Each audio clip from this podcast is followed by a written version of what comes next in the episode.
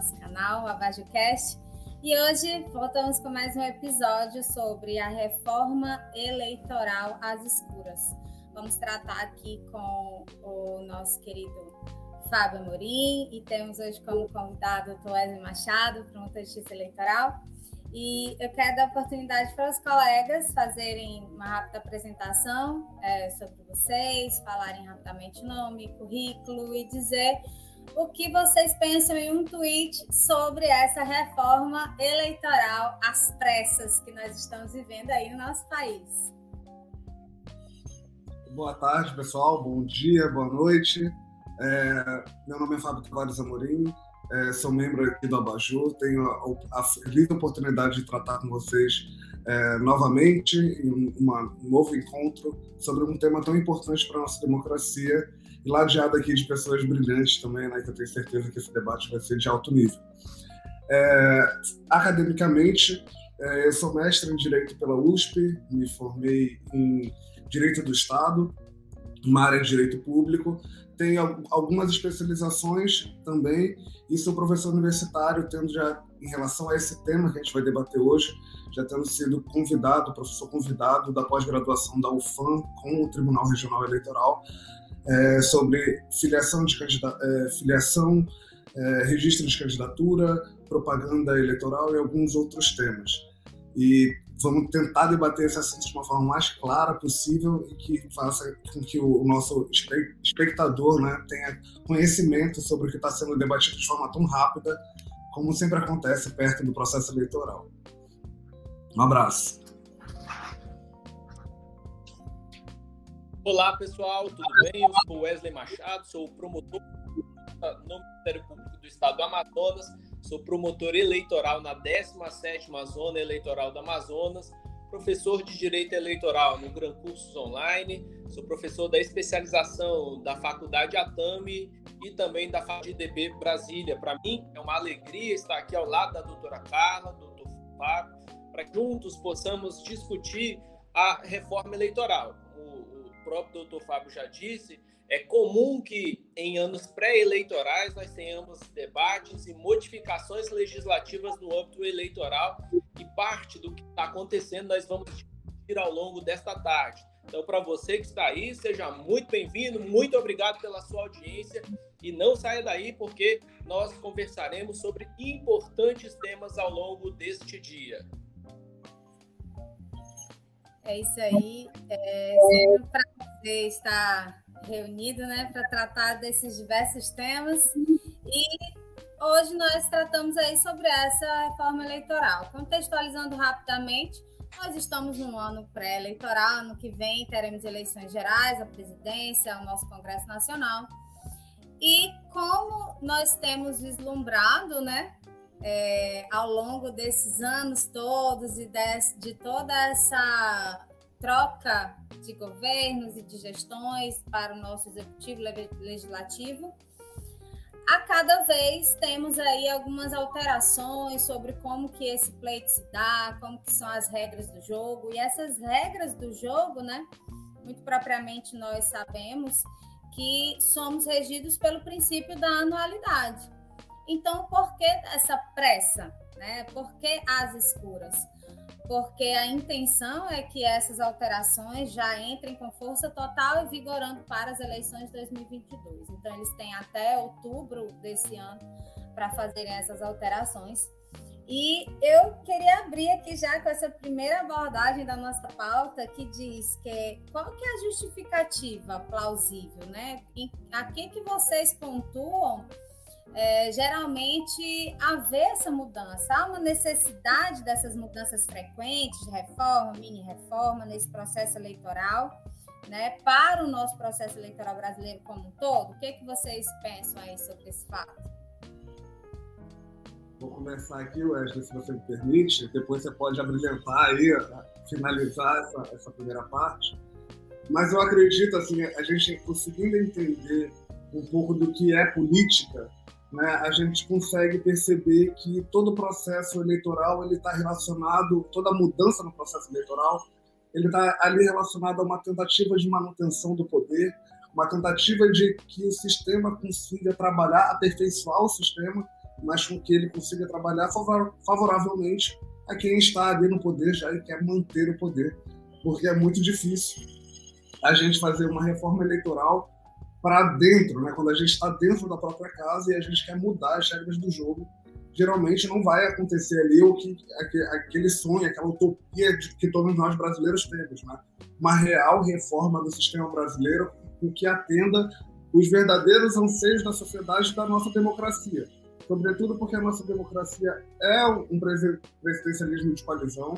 Nosso país é imenso os interesses que estão em guerra ali no Congresso Nacional são diversos, os mais amplos possíveis, e cada um quer, como a gente pode dizer popularmente, puxar um pouco da sardinha, né? É, é, como é que é o ditado? É pouco pirão primeiro. Então, esses movimentos, esses interesses, eles estão relacionados, evidentemente, em todo o processo eleitoral, a gente vê uma tentativa de, de proteção, uma tentativa de algumas mudanças pontuais que são de fato de interesse da população, mas a gente não tem também como falar de forma é, taxativa que o, as mudanças são todas de forma ruim para o sistema, né? até porque é, como a gente está em, em, processo de evolução nesse processo de mudança de perspectiva, sempre pode existir uma regra ou outra ali que de fato é, nascendo com um intuito acaba acaba aperfeiçoando posteriormente o sistema.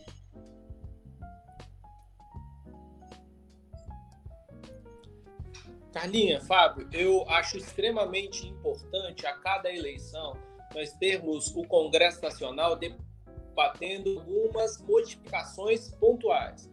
Nós temos a alteração constante da realidade social, nós temos mudança constante da forma de se fazer campanhas eleitorais e também o surgimento a cada ano de novos aspectos ou de novos instrumentos tecnológicos que podem ou não ser utilizados ao longo de uma campanha eleitoral. Então, é extremamente importante que nós tenhamos esse debate legislativo para atualização, modernização e adaptação das leis eleitorais. O problema é que nós estamos, neste momento, diante de uma grande reforma eleitoral às vésperas do ano eleitoral daqueles que estão elaborando as próprias leis. A própria modificação está sendo elaborada por aqueles que poderão ser beneficiados ou prejudicados por essas modificações legislativas.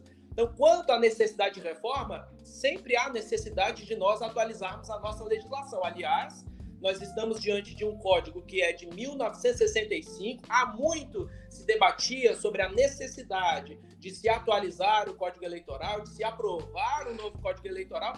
Agora, o que se discute é: será que este é o melhor momento histórico para que se faça alterações tão profundas? Será que nós temos um ambiente legislativo mais adequado para que, neste momento, nesta quadra, nós promovamos esse debate para reunião de todas as leis em um único diploma normativo, as leis eleitorais em um único diploma normativo. E então promova-se modificações que podem impactar negativamente nas eleições vindouras. Nós estamos acompanhando a, o que está acontecendo no nosso país, nós estamos diante de embates de grupos ideológicos, nós acompanhamos ao longo do 7 de setembro manifestações populares um pouco mais ácidas e talvez este não seria o momento histórico mais adequado para esse tipo de modificação. Mas apesar disso, nós estamos acompanhando o Congresso Nacional com uma reforma extremamente rápida. Não sei se o tempo que foi dado é o mais adequado, mas está lá no Congresso Nacional e temos que esperar que saia o. Temos que torcer, na verdade, para que saia o melhor possível, o menor dano possível para a nossa sociedade. E diante desse panorama, nós vivemos em uma democracia que é muito pujante, né? É, verificamos que sempre há essas alterações. É, existe também, como o próprio Wesley pontuou, a necessidade de um amadurecimento para que a legislação reflita o que realmente ocorre no, no seio social, né? Mas diante de todas essas alterações, do que vocês vêm acompanhando historicamente, quais as reformas que vocês pontuam assim que tenham sido importantes, que vocês é, é, conseguem agora dizer, ah, eu creio que essa época, essa reforma, ela atendeu o reclame social, ela realmente foi é, direto ao ponto daquilo que a nossa sociedade precisava. O que, é que você acha sobre esse ponto, Wesley? Fábio, eu vou, eu vou começar dessa vez. Nós tivemos lá na década de 90, Carlinha, uma, um importante diploma normativo que foi aprovado. Claro, primeiro lá a Lei Complementar 64 de 90, uma lei de inelegibilidade, logo após a promulgação da Constituição, foi um importante marco normativo à época para criar situações de impedimento, situações que inviabilizavam algumas candidaturas com a finalidade de proteção de alguns princípios constitucionais, dentre eles a normalidade e a legitimidade das eleições, como aquela inelegibilidade decorrente do abuso de poder, que era um, um importante marco que nós tivemos esse, da década de 90. Depois nós tínhamos um grave problema, Carla, a cada eleição, o Congresso Nacional aprovava um arcabouço legislativo para cada eleição. Isso gerava uma grande instabilidade, havia um reclame social para que houvesse uma, uma maior estabilidade nas leis eleitorais, motivo pelo qual, em 1997, nós tivemos a aprovação da Lei Geral das Eleições, a Lei 9.504, e essa lei teve a finalidade de evitar que o Congresso Nacional, a cada eleição, aprovasse as leis, de novo, todas as leis numa forma inteira. E aí pretendeu-se, nessa lei 9.504, dar um recado que daqui para frente nós temos uma lei, essa lei é estável, e essa lei será conhecida com antecedência por todos os atores do processo eleitoral. só, mil... só um parêntese em relação ao 9.504, que eu acho bem importante pontuar, é que ela vem como se fosse um, um código eleitoral, né? Hoje, atualmente, nós utilizamos ela como um, um, complemento essencial ao código. É impossível hoje você operar numa eleição se não tratar é, essas duas que são os mais importantes nesse sentido, não é isso? É Pode é verdade. No que se refere a processo eleitoral, a campanha, fazer eleições em si, o diploma normativo mais relevante que nós temos é a Lei das Eleições, a 9.504, claro que aliado a algumas disposições ainda contidas no Código Eleitoral. Em 1999, nós tivemos ainda uma outra modificação legislativa, a Lei 9840, que foi o nosso primeiro diploma normativo decorrente de uma iniciativa popular de leis, que introduziu o artigo 41A na Lei 9504 para criar a captação ilícita de sufrágio, para prever que a compra de votos não era apenas um crime eleitoral, mas também ia gerar a perda do mandato, a cassação do registro, a cassação do diploma.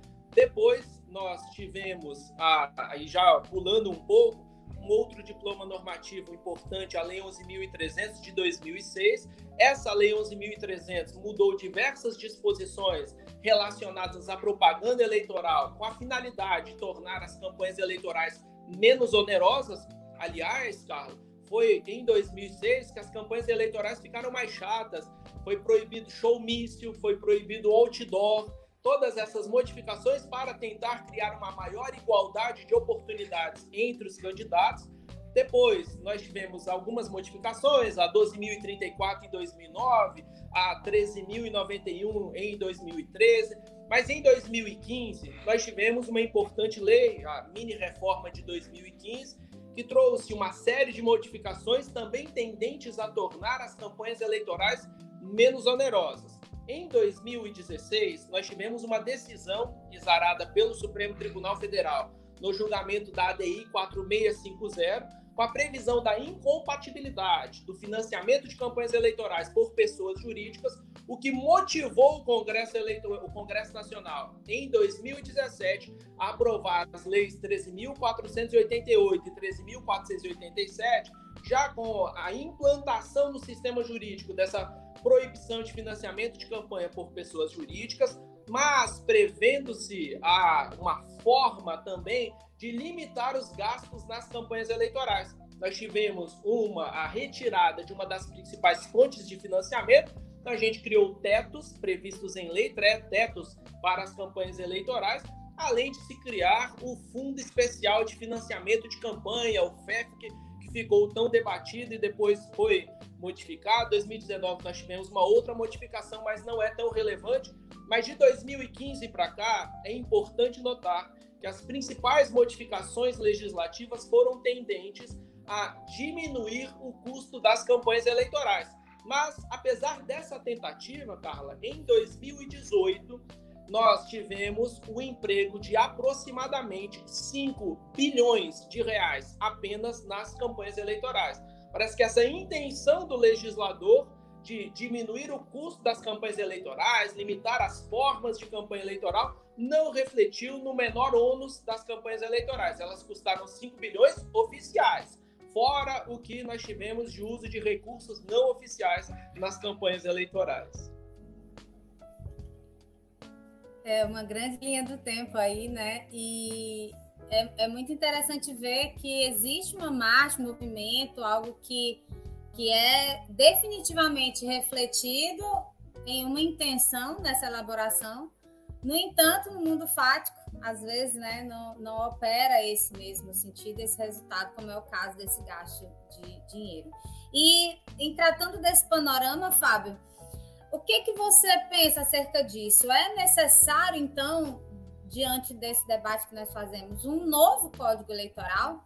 Você acredita que há esse, esse reclame do ordenamento jurídico em haver essa, esse ponto de reset aí, em ter um, um código eleitoral mais sistematizado, estruturado? Olha, Carla, a gente podia trabalhar essa questão por dois aspectos. Um aspecto é o aspecto real, se a gente realmente precisa sistematizar todas as normas em um código, utilizando aquela nossa concepção de, da, da, codificação do direito, né, que tudo tem que estar dentro de um código, dentro de uma mesma norma. A lei aprovada é lei estando dentro de um código ou fora de um código. Então, isso seria mais um aspecto didático para a gente aprender, estudar e saber que as matérias estão todas reunidas dentro de um mesmo ordenamento, um mesmo código, né, um mesmo ordenamento ali. Isso também seria bom, de um, um lado, porque a gente evita o famoso catianga real, né? que o advogado, aquele que tem mais conhecimento das minúcias de diversas normas que existem, né? ele consegue se sobressair na área. Né? Mas daí é uma questão também que pode ser resolvida com o conhecimento. A gente estudar as normas, saber pegar uma boa doutrina e ler todas as legislações e conseguir trabalhar é, eleição a eleição com ela. Então, de forma real, para mim, a gente não precisa de um código novo. O que o Brasil precisa, em termos de mudança de paradigma político, são normas novas. E normas novas podem ser é, provenientes de reformas das próprias já existentes, a gente pode revogar tudo e criar uma nova norma unificando todos os dispositivos, ou a gente pode reformar as atuais já existentes naquilo que for necessário. Esse reset legislativo, ele não existe no Brasil. Não existe proposta legislativa hoje no Brasil que vai fazer esse... Na verdade, existe é, propostas que discutem parlamentarismo, por exemplo. Mas dentro do nosso presidencialismo, o que nós temos em termos de propostas são reformas pontuais de questões é, atinentes à, à forma de acesso ao poder, a forma de, ma de manutenção do poder e algumas outras questões burocráticas ali. Mas esse reset, de iniciar de novo, vamos mudar tudo que não deu certo até agora, infelizmente, para desespero de nós brasileiros, de nós cidadãos, ele não existe ainda. E no, nós, como operadores no direito, é, guardamos às vezes essa sensação que é uma sensação ilusória, né, de que a vinda de um código em que comporte todas as normativas referentes àquela matéria é, necessariamente organiza aquele sistema, né? Às vezes nós guardamos esse, esse sentido de que ah, é, a, até o movimentado Congresso, quando faz essa, essa, essa renovação legislativa nesse sentido, é assim, ah, vamos arrumar essa bagunça.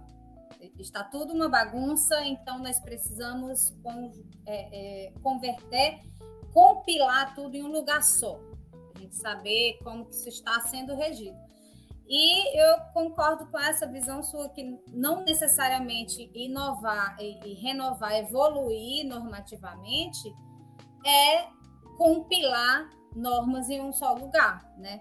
É, no nosso sistema existe muito essa noção de que o código traz essa, essa ordem em si. E você é, é, aponta, Wesley, o que, que você aponta hoje como os principais defeitos do nosso sistema eleitoral? Se, é que, se você acredita que existem defeitos nesse sistema?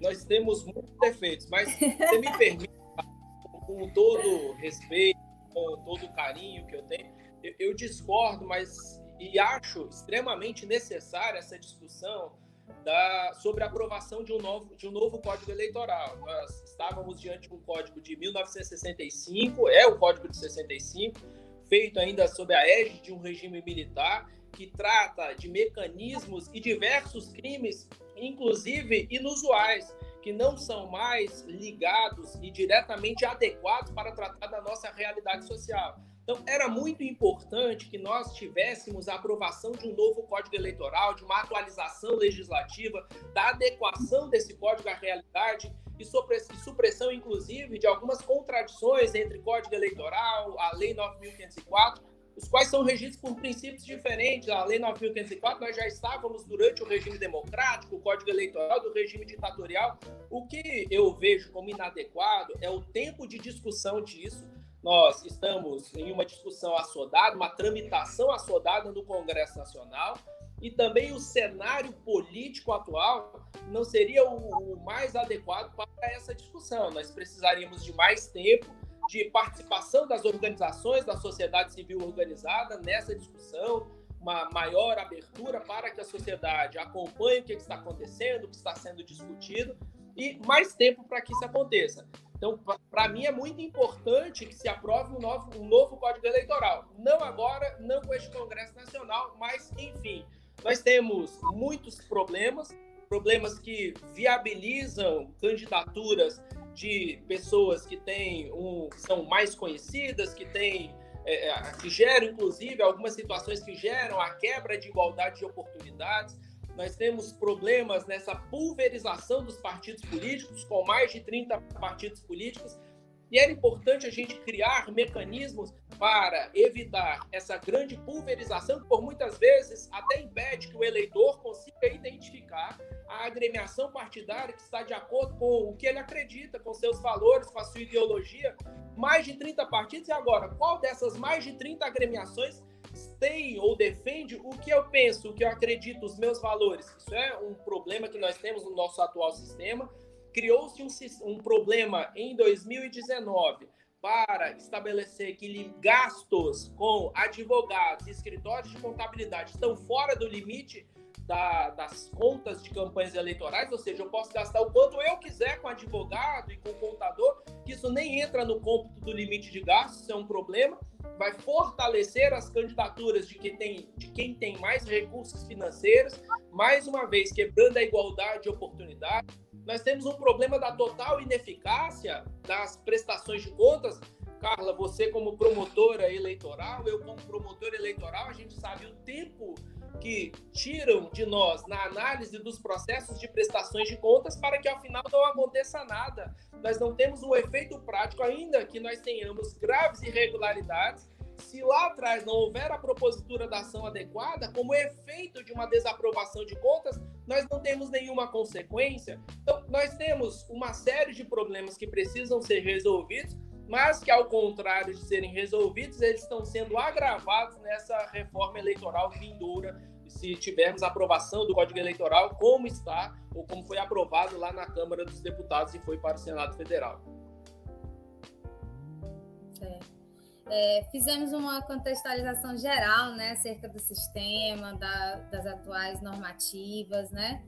E agora vamos tratar mais especificamente. É, nesse meio tempo, entre um bloco e outro, nós sempre trazemos aqui alguma pontuação, um anúncio, e eu gostaria de destacar aqui o trabalho do Wesley Machado, né, que, como nós dissemos, é promotor eleitoral, e tem nas redes sociais um, uma hashtag, um, um, perfil específico, é o arroba gabaritando eleitoral, porque, como poucos sabem, ele trabalha academicamente, é professor, professor de cursinhos e tem sempre tratado de temas atuais no eleitoral. Então, eu deixo aqui a indicação: sigam o perfil dele, curtam, comentem, compartilhem e estejam lá na arroba Gabaritando Eleitoral para estar sempre atualizados aí sobre esses temas, né, do eleitoral que são propriamente abordados por ele. Parabéns pelo trabalho, Wesley.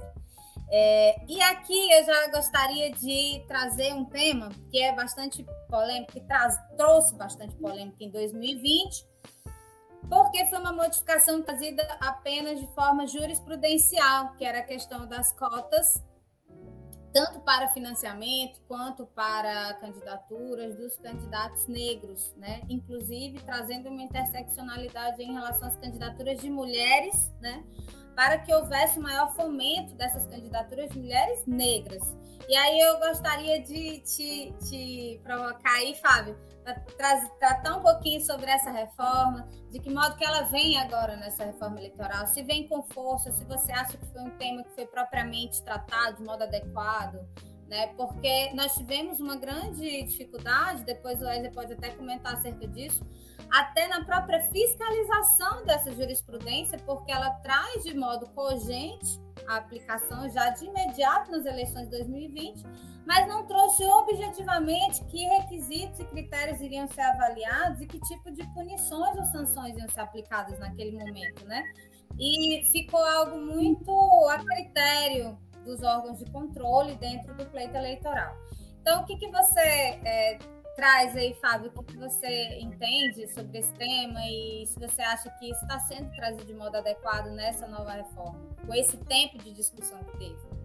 Carla, assim, é, em relação à eleição de 2020, como eu nem, nem, nem atuei nem na, na parte jurisdicional como assessor, como eu costumava fazer, e nem academicamente, eu estava um pouco mais ligado a, a algumas outras cadeiras de faculdade, vou deixar até o Dr. Wesley, eu acredito que ele foi foi em Coari, salvo engano, né? Que ele, que ele estava vinculado, e lá.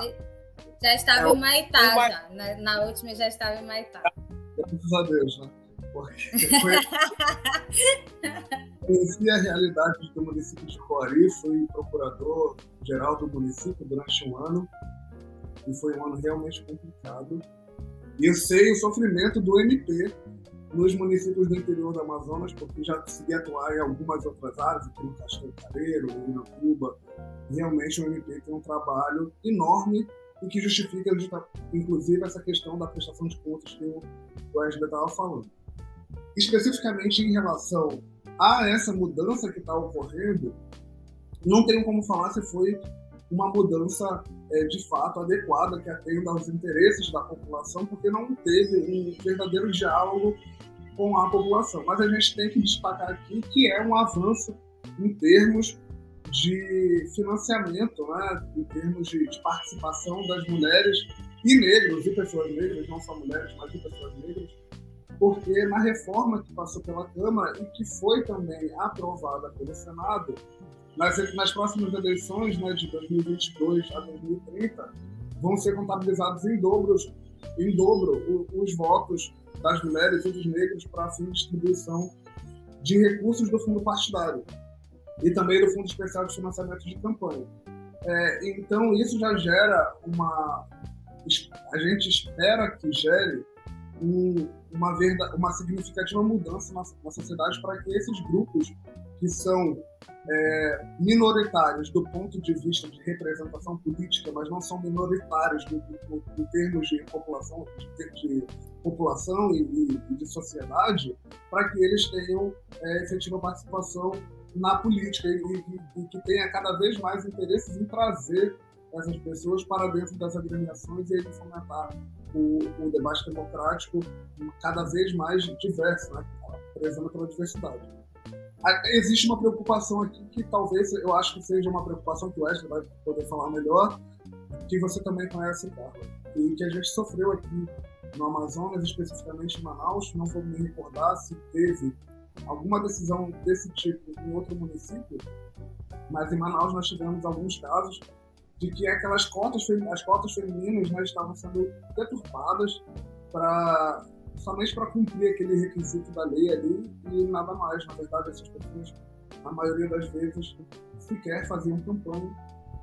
E aí obtinham recursos é, para fazer campanha e etc. E atendiam um mínimo é, aquele, aquela porcentagem mínima de representação que os partidos têm que ter pra, justamente para poder lançar cada vez mais candidatos. E essa é uma preocupação que a gente tem que ter também em termos de financiamento. Como, vai, como é que isso vai ser, como é que isso de fato vai ser dado, porque a norma no papel, ela nem sempre ela produz o resultado que a gente espera que ela produz. O papel aceita tudo, como a gente fala. E aí é, entra justamente essa preocupação também do tempo de debate de, de, dessa mudança, dessa reforma Sim. eleitoral. Será que o tempo foi suficiente para a gente saber se esse era o real, a real necessidade da população?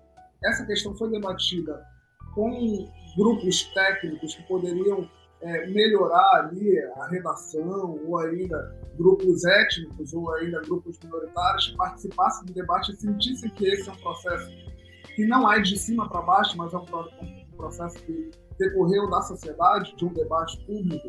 Isso tudo a gente vai ter que esperar as cenas dos próximos capítulos para poder debater, já que a reforma foi, nesse ponto, foi aprovada pelo Senado, né? e, e agora está salvo engano, foi isso, né? Ela foi aprovada pelo Senado e está voltando para a Câmara para poder debater. Essa foi uma, um dos pontos que acabou passando, né? Então, é, eu acompanhei, é, é, coincidentemente, eu participei de uma live pelo Comitê de Combate à Corrupção do Estado do Amazonas e à época nós tratamos acerca justamente dessas questões da representatividade feminina e da representatividade de raça no direito eleitoral. E um, um e à época, coincidentemente, havia acabado de acontecer a audiência pública que trazia os representantes de movimentos negros e dos movimentos de gênero no país para contribuir com o tipo de alteração que poderia ser elaborada no Código Eleitoral. Várias dessas pessoas trouxeram é, é, sugestões de, de, de, redação dessa normativa. E o que, que me chama a atenção é que, mais uma vez, nós tratamos de um pluripartidarismo é, técnico e fictício, que para mim no nosso país é desenvolvido de modo fictício, que é o que o Wesley mais uma vez pontuou aqui muito propriamente, que é a questão de muitas vezes as pessoas não saberem é, que tipo de pauta, que tipo de, de matéria, que tipo de, de teoria é, aquele partido, né, que, qual que é a fidelidade daquele partido de que modo que ele elabora suas pautas e a, o seu esquema de, de atuação para que ele possa eleger candidatos que sejam fiéis àquela pasta, àquela mentalidade que o partido prega aos seus agremiados, né? E nós temos essa dificuldade de identificar porque nosso país, como fomenta o pluripartidarismo, são muitos partidos e muitas vezes há uma, uma dança muito grande de candidatos de um partido para outro. É, houve tentativas dentro da legislação de fazer de modo mais forte a imposição dessa fidelidade partidária a esse candidato, principalmente depois de eleitos, né? E por que, que eu tenho tratado disso aqui? Porque, mais uma vez, nós deixamos as obrigações do partido de lado em relação à instrução das pessoas, né? em relação à formação de, de agremiados com maior consciência política. E quando nós não temos essa atuação, essa obrigação do partido em trazer consciência política, nós não fortalecemos as minorias dentro dessas agremiações, porque o que nós sentimos na fiscalização dessas candidaturas são mulheres que, na verdade, não têm autonomia, elas estão ali para cumprir cota legal, né, para cumprir o número. São negros que, às vezes, não têm uma representatividade dentro do que a raça dele exige, socialmente falando, quando ele estiver ativamente como um representante político no Congresso. Né? E essa é, essa é a grande crítica que nós temos ao nosso sistema eleitoral quando se trata da representatividade. E é o que acontece, por exemplo, eu vender um partido que não cumpriu a cota de gênero, foi preciso fazer a, a intimação para que complementassem diligência dessa questão, apresentou uma candidata à eleição e, lógico, é, semana antes do pleito, ela apresentou um pedido junto à Justiça Eleitoral para desistir do registro de candidatura dela. Claro, né? É, sem muita surpresa nesse caso. Por quê? Existe uma obrigação legal nesse sentido, mas não há requisitos comprovar de que essa mulher efetivamente representa um, uma figura de liderança. E eu fiz reunião com as mulheres e perguntei, mas é, é, vocês não têm interesse? É isso da forma como pinta? Eu disse, não, doutora, nós temos interesse, o que nós não temos é incentivo, o que nós não temos é autonomia. Enfim, para não fugir muito dessa pauta, né? É... Aproveitando só isso que você falou, que é realmente interessante. Certo também estava na proposta que passou pela Câmara, mas foi rejeitado no Senado em, em relação a esse dispositivo, a, a permissão para que as fundações partidárias criassem instituições de, de estudo, pesquisa e de educação política com atividade de ensino ampla, né? É, a relatora, inclusive, tinha entendido, a, a Tibete, que a ampliação desse escopo das atividades do partido seria é, matéria regulada, que deveria ser regulada em lei e não deve ser incluída na Constituição. Só que a gente estava falando aqui do Código Eleitoral, né? uma, uma lei complementar. E aí acabou ficando nesse, nesse vazio. Algo que, é, em termos de educação, não se exigiria é, muito, muito esforço, até porque partidos podem fazer é, palestras, congressos e etc. E aí a educação vai estar ali permeada, você vai conseguir difundir não só ideologia, que não acontece, mas o, o intuito daquela, daquela participação. E aí a gente vê o Congresso, no, no, momento que ele podia marcar a posição ali falar, não, vamos, vamos, vamos caminhar nesse sentido de aprovar o Congresso não, desculpa, o Senado, no, sentido, no, no momento que ele podia marcar a posição, ele reclamar e fala que não. Dois momentos que o Senado foi muito triste, né? Tanto nessa Sim. questão, quanto na questão de diminuir, de não autorizar a diminuição do percentual para iniciativa de lei no Brasil. Eu acredito que também vai acabar sendo objeto do nossa, dos nossos próximos debates, aí, do nosso, do nosso é, Wesley, pode trazer também alguma experiência que você tenha tido nesse, nesse matéria, nesse assunto, né? Somar. Mas, de, de pronto, eu já queria que tu engatasse aí num outro tema que tem sido muito, muito debatido nessa reforma, que é a questão do voto distrital, né? O voto distrital, o que, que ele traz de alteração aí no nosso sistema? Né? Existe uma mudança, uma tentativa de mudança do sistema proporcional para o sistema majoritário, isso vai se aplicar também ao legislativo? De que modo que isso vem sendo desenhado nessa reforma? Carla, é, rapidinho, só em relação às cotas, eu sou extremamente crítico à decisão que foi tomada inicialmente pelo TSE, depois pelo Supremo Tribunal Federal, de transferir a discussão de um tema tão importante para uma casa jurídica e não para a casa política. Para mim, esse tema tinha que ser debatido pelo Congresso Nacional, claro, com a participação da sociedade civil organizada, mas não no âmbito de um tribunal, que é composto por pessoas não eleitas, que não receberam o mandato popular para tratar dessa, dessa espécie de temas. E eu não posso afirmar que eu posso estabelecer critérios, posso estabelecer requisitos, impedir candidaturas, condicionar partidos políticos a partir de decisões judiciais apenas decorrentes de princípios. Não, nós precisávamos de segurança jurídica, precisávamos de critérios, precisávamos de procedimento para que isso fosse fiscalizado. Mas o mecanismo não foi dado para a gente, o instrumento veio com base em uma decisão genérica e caiu aqui na ponta para que nós pudéssemos resolver e ver como é que ia funcionar essa questão de cotas. Aqui no âmbito do município de Humaitá, nenhum caso prático ou concreto foi trazido para a discussão judicial e dada a ausência de qualquer elemento ou critério técnico ou mínimo para que os órgãos de controle pudessem fiscalizar, esse tema não foi objeto da atuação do Ministério Público Federal no exercício das funções eleitorais aqui no Ministério aqui no município de Humaitá. Quanto ao sistema distrital, uma das só, discussões... Só uma questão, só uma questãozinha, Wesley, aqui. Essa questão da segurança jurídica, inclusive, é um dos pontos que nós temos mais debatido no, no AbajuCast, quando se trata do tema eleitoral. Porque, em geral, o, no eleitoral é uma área em que nós temos a maior, uma das grandes interferências do judiciário na feitura da regulamentação, né?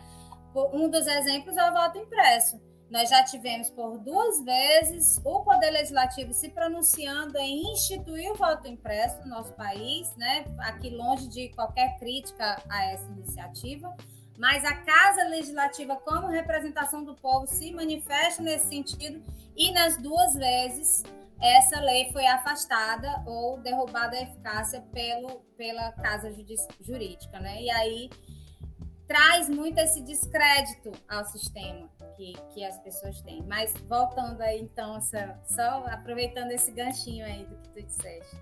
E rapidinho, já que você trouxe o gancho, eu vou puxar o gancho. É, lembra, a, gente tá, a, a gente menciona minorias, mas as mulheres são maioria e os negros são maiorias na sociedade brasileira. A forma que eu entendo de eles passarem a interferir mais, terem mais poder e a partir daí conseguirem eleger mais candidatos é nós, enquanto povo, ingressarmos na estrutura partidária e participarmos da tomada das decisões. Os partidos políticos são estruturas democráticas, têm os seus estatutos que prevêem as formas de tomadas de decisões, e enquanto nós, povo, não tomarmos conta dos partidos políticos, enquanto nós, povo, não estivermos lá para evitarmos que os caciques sejam os responsáveis pela tomada das decisões, a realidade não será alterada a estrutura partidária é indispensável para que a gente consiga impactar e influenciar na formação da vontade política do Estado.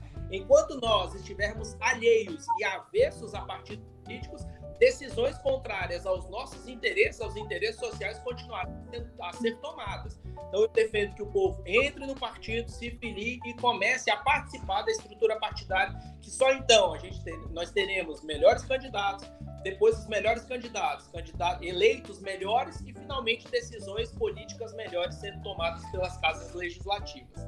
Quanto ao sistema distrital, sistema distrital nada mais é do que a adoção de um sistema majoritário. E está se discutindo a adoção deste sistema majoritário, sistema distrital, para a eleição dos deputados federais, deputados estaduais, distritais e vereadores. Ou seja, nas casas legislativas em que atualmente se adota o sistema proporcional, está assim discussão para adoção do sistema majoritário. Mas isso tem graves problemas. Quer dizer que nós, inclusive na formação das casas legislativas, levaremos em consideração só a vontade da maioria. Isso já acontece no Poder Executivo, em que a vontade da maioria é responsável pela escolha do mandatário, do chefe do Poder Executivo, e nós vamos trazer esse modelo para a escolha dos nossos parlamentares, mas como que os diversos segmentos sociais serão representados dentro das casas legislativas, como que os anseios dos diversos segmentos sociais serão levados em consideração na elaboração dos diplomas normativos.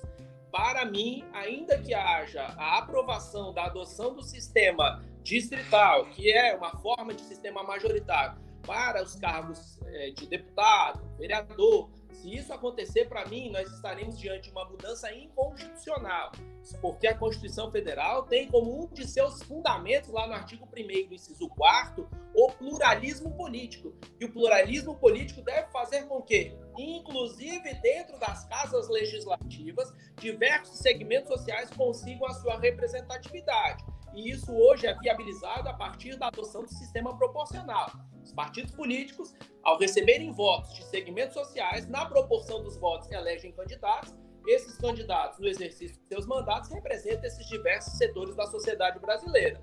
Se a gente adotar só sistema majoritário, isso vai ficar prejudicado e a gente vai afetar o pluralismo político enquanto fundamento da República Federativa do Brasil. Então, para mim, se for aprovado, é uma perda e, para mim, é uma modificação inconstitucional por afetar um dos fundamentos da República Federativa do Brasil.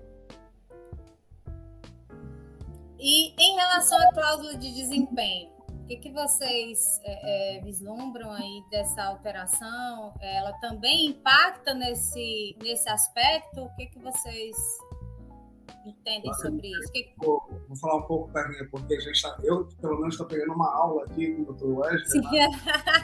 sim, sim. A gente começa a sabe muito, aí tem uma outra pessoa e fala, não, eu sei nada. Eu gosto desse pessoal, está aprendendo muito aqui também. Então eu prefiro falar primeiro e depois deixar ele me corrigir se for o caso aqui, sem problema nenhum. Eu, já, eu, tenho algum, eu tenho algum problema com cláusula de barreira, é, desde quando eu fui assessor aqui na Assembleia Legislativa de parlamentar que ocupava, ocupava bloco minoritário. Já eu, eu acredito que a cláusula de barreira é um mecanismo que ela não é. Eu acredito, não, tenho certeza que ela não é um mecanismo tipicamente brasileiro. A gente tem na Alemanha, a gente tem na Espanha, a gente tem em Portugal, em diversos, é, diversas proporções, né, de, de, forma de conceitos diferentes, mas ela existe em alguns países e no Brasil a gente já já tentou, acho que foi em 95 implantar, foi suspensa pelo próprio Poder Judiciário, assim como você estava falando, que o Supremo se mete em algumas questões que não deveria se meter, ou deveria, né?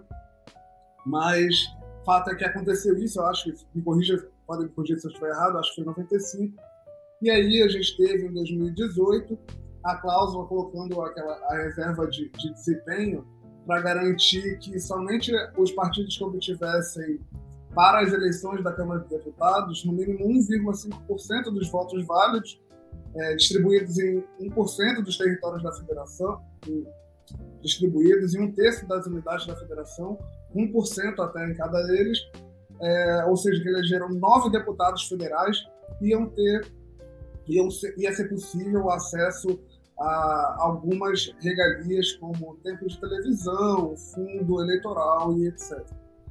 É, se a gente for passar para o ponto que a gente está criticando aqui, que o, principalmente o Dr. Wesley ele foi bem enfático, de representação política e de, e de partidos minoritários é, poderem é, ter livre acesso ao poder e chegarem ao poder de uma forma mais igualitária ou se mantiverem no poder, a gente vai, com certeza, criticar aqui a cláusula de desempenho, embora possa ter, por um outro lado, a diminuição dessa tão odiosa, desse pluripartidarismo que a gente tem no Brasil, né? que a gente, de fato, não sabe nem qual é a ideologia que cada partido prega. É, bom, nesse, nesse aspecto de ideologia, se a gente for pensar em ideologia e não de representação política e de, de poder ser cada vez mais é, diversificado entre os diversos ambientes da sociedade, eu sou um pouco crítico porque, de fato, os partidos no Brasil, data máxima vem, eles não adotam nenhuma ideologia. A gente vê políticos de esquerda chegar no poder e agir de forma igual a, a, ao que se esperava da direita, a gente vê a direita chegar no poder e agir de forma igual como a gente esperava da esquerda. Então, a ideologia aqui realmente ela é uma desculpa ou ela é um termo utilizado para você conseguir defender coisas que você considera certa em termos de, de partido político, mas a gente sabe que no Brasil os partidos, infelizmente, não funcionam igual nos Estados Unidos. Não é assim. E até lá também a gente não tem como cair nessa ilusão de que o Partido Republicano só prega uma coisa. Enfim, isso para mim é uma certa utopia. O fato é que a cláusula de desempenho, eu acredito que, me corrijam de novo se eu estiver errado, mas ela surgiu mais recentemente com a questão da, do próprio Partido Rede de Sustentabilidade. E ele foi, na época que era a, a presidente, não sei se é presidente do partido hoje, é ainda a ex-ministra Mariana Silva, mas na época ela estava com uma ascensão muito grande, representava ali um risco, ela começou a criar rede, diversos parlamentares saíram dos seus partidos para ir para a rede de sustentabilidade, criou-se o um mecanismo para que ela não tivesse tempo de TV. E, embora tenha sido uma questão pontual, assim, a gente pode falar, ah, realmente não foi isso, a gente está falando de, um, de uma república, e nesse igual Brasil a gente vai atribuir a única causa ao Partido Rede de Sustentabilidade na Maria da Silva. Se foi ou não, foi ali pontual, naquele momento que, que surgiu o debate, como todos os anos tem debate de questões é, de forma assodada, mas aí criou-se, então, desde 2018, eu acho, até 2030, algumas limitações de acesso ao fundo partidário e aí de necessidade de que os partidos atinjam determinado número de, de, de políticos para poder ter representação, tempo de TV. E eu acho que lá em 95 ainda existia, inclusive, espaço na Câmara dos Deputados ou no Senado Federal, não podia ter é, fala, não ia poder ter assento na mesa diretora, etc. O fato é que hoje criou-se justamente só para fundo partidário e aí para tempo de televisão, rádio e propaganda também.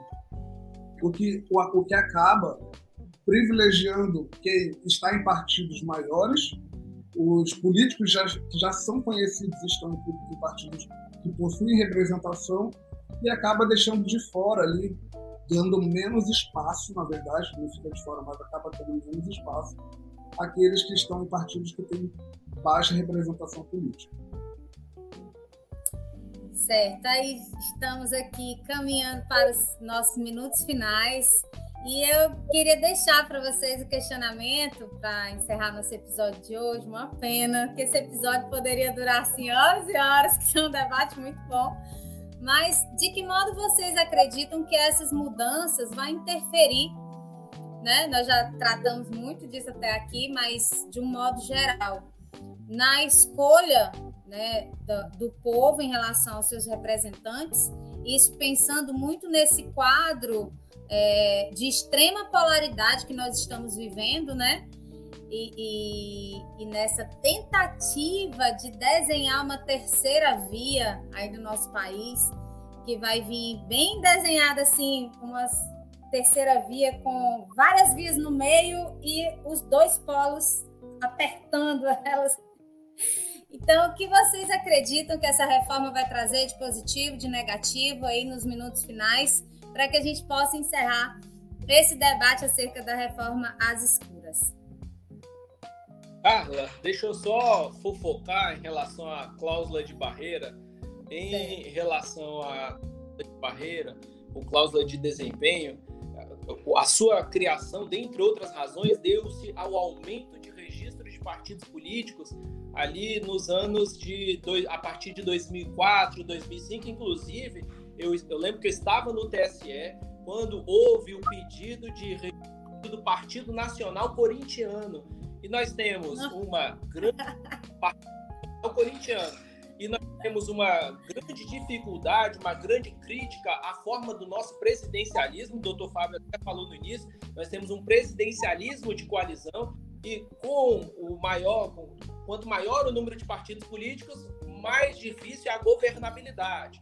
E aí criou-se essa cláusula de desempenho lá inicialmente em 95, com a Lei 9.096 de 95, artigo 13, 56, 57. Aí o Supremo declarou a inconstitucionalidade da cláusula criada pelo artigo 13, porque à época dos 27 partidos políticos existentes, apenas sete poderiam exercer os principais direitos partidários. E aí, finalmente, nós tivemos a criação de uma outra cláusula de barreira já em 2017, em que o Congresso disse: se continuar a criação desse monte de partido político, nós teremos ainda maior dificuldade para o funcionamento entre os poderes executivo e poder legislativo. Aí criou-se mais uma barreira, mais um, uma forma de tentar frear essa criação de partido político. Eu lembro passou até pelo TSE um partido ligado ao Flamengo, e aí, se esse partido fosse levado à frente, ele com certeza, dado o número de torcedores flamenguistas que nós temos no Brasil, seria possível, inclusive, a gente ter a criação desse. Veja, então, para criar um pouco, criou uma barreira. Mas terminando, para mim, a reforma eleitoral, se ela for aprovada, para mim, ela pode trazer, como está, ela pode trazer diversos retrocessos no controle e na criação de impedimentos para a violação ou para se evitar a violação de princípios constitucionais, em especial a igualdade de oportunidades, que ela será vulnerada, e também a normalidade e a legitimidade das eleições, além da tentativa de frear a possibilidade que nós, membros do Ministério Público e magistrados, possam sair de suas instituições para participar das eleições e concorrer a cargos públicos eletivos militares, militares conseguem se eleger, delegados conseguem se eleger, outros servidores públicos conseguem se eleger, mas magistrados e membros do Ministério Público não podem. Por quê? Nós somos uma subcategoria de cidadãos. Qual a razão fática que faz com que eu seja categoria e todos os outros servidores podem, mas ah, nós temos alguns retrocessos sociais que serão enfrentados caso nós tenhamos a aprovação dessa reforma do jeito que está e na pressa que está sendo discutido. Eu vou, até porque ele está terminando, Carlos, eu vou subscrever essas razões do Dr. Wesley. Eu ainda vejo um pouco de, de cautela a possibilidade de membros do MP e juízes de se elegerem e não, não vejo eles como sub, uma subcategoria de cidadão nem nada assim, mas eu acredito que deveria ter um, uma espécie de quarentena vamos estipular assim, alguma outra forma de a gente conseguir fazer com que o magistrado o promotor, se quiser se candidatar, fique uma, um certo período longe, do, longe da magistratura, longe da, da carreira que ele se encontra, para poder se candidatar. Os militares não têm isso, eu sei. Os militares, inclusive, ficam na ativa, os militares da ativa, e saem só no dia da, do próprio registro da de, na própria convenção, na própria data da convenção, eles se afastam. Eu sei disso, mas eu acho que tem uma, uma questão talvez mais atual, digamos assim, uma herança atual desses últimos quatro anos, e aí a gente tem dois magistrados de grande nome no Brasil que se envolveram com política, né? Não precisa aqui nominar, todo, todo mundo sabe quem são, e a gente fica um pouco apreensivo com a possibilidade de que a própria magistratura seja utilizada de forma direta ou indireta para a obtenção de voto ou qualquer outra vantagem dentro de um pleito eleitoral. Fora esses, essas questões que a gente está falando que a gente não concorda, eu tenho que fazer, a, tenho que falar aqui, agradecer né, pelo Senado, vamos ver como isso vai ficar na Câmara, porque eu achei realmente um verdadeiro retrocesso, como a gente está falando aqui, mas a, a impossibilidade de um tribunal conhecer questão nova eleitoral é, sem observar a regra da anualidade eleitoral. Né? Não sei se vocês estavam vocês tinham com, com certeza ciência disso, mas a Câmara aprovou uma norma que o Supremo não poderia mudar a interpretação de lei eleitoral um ano antes. E aí, isso de fato seria um retrocesso, porque as questões eleitorais, a gente está vendo, elas vão ser, vão, talvez serão debatidas até o último dia do prazo, para poder fazer mudança na regra eleitoral, e aí a norma ia ser aprovada e o Supremo jamais poderia fazer qualquer análise sobre ela antes das eleições. Ou seja, a eleição ia ser o que o parlamento de fato fizesse, não o que a, a, a Corte Guardiã da nossa Constituição deva entender sobre ela. E aí essas questões como, por exemplo, Wesley, a inconstitucionalidade do voto distrital, elas não valeriam para as eleições que a gente fosse aprovar a norma se ela fosse é, aprovada agora e, e, até dia 1 de outubro, o Supremo não conseguiria, em tempo hábil, debater essa questão para que ela não valesse para as próximas eleições. Isso seria um verdadeiro retrocesso, um absurdo. É lógico que, aprovada uma norma desse, desse, com esse conteúdo, ela também seria inconstitucional. Constitucional, com certeza. Ninguém tem dúvida disso.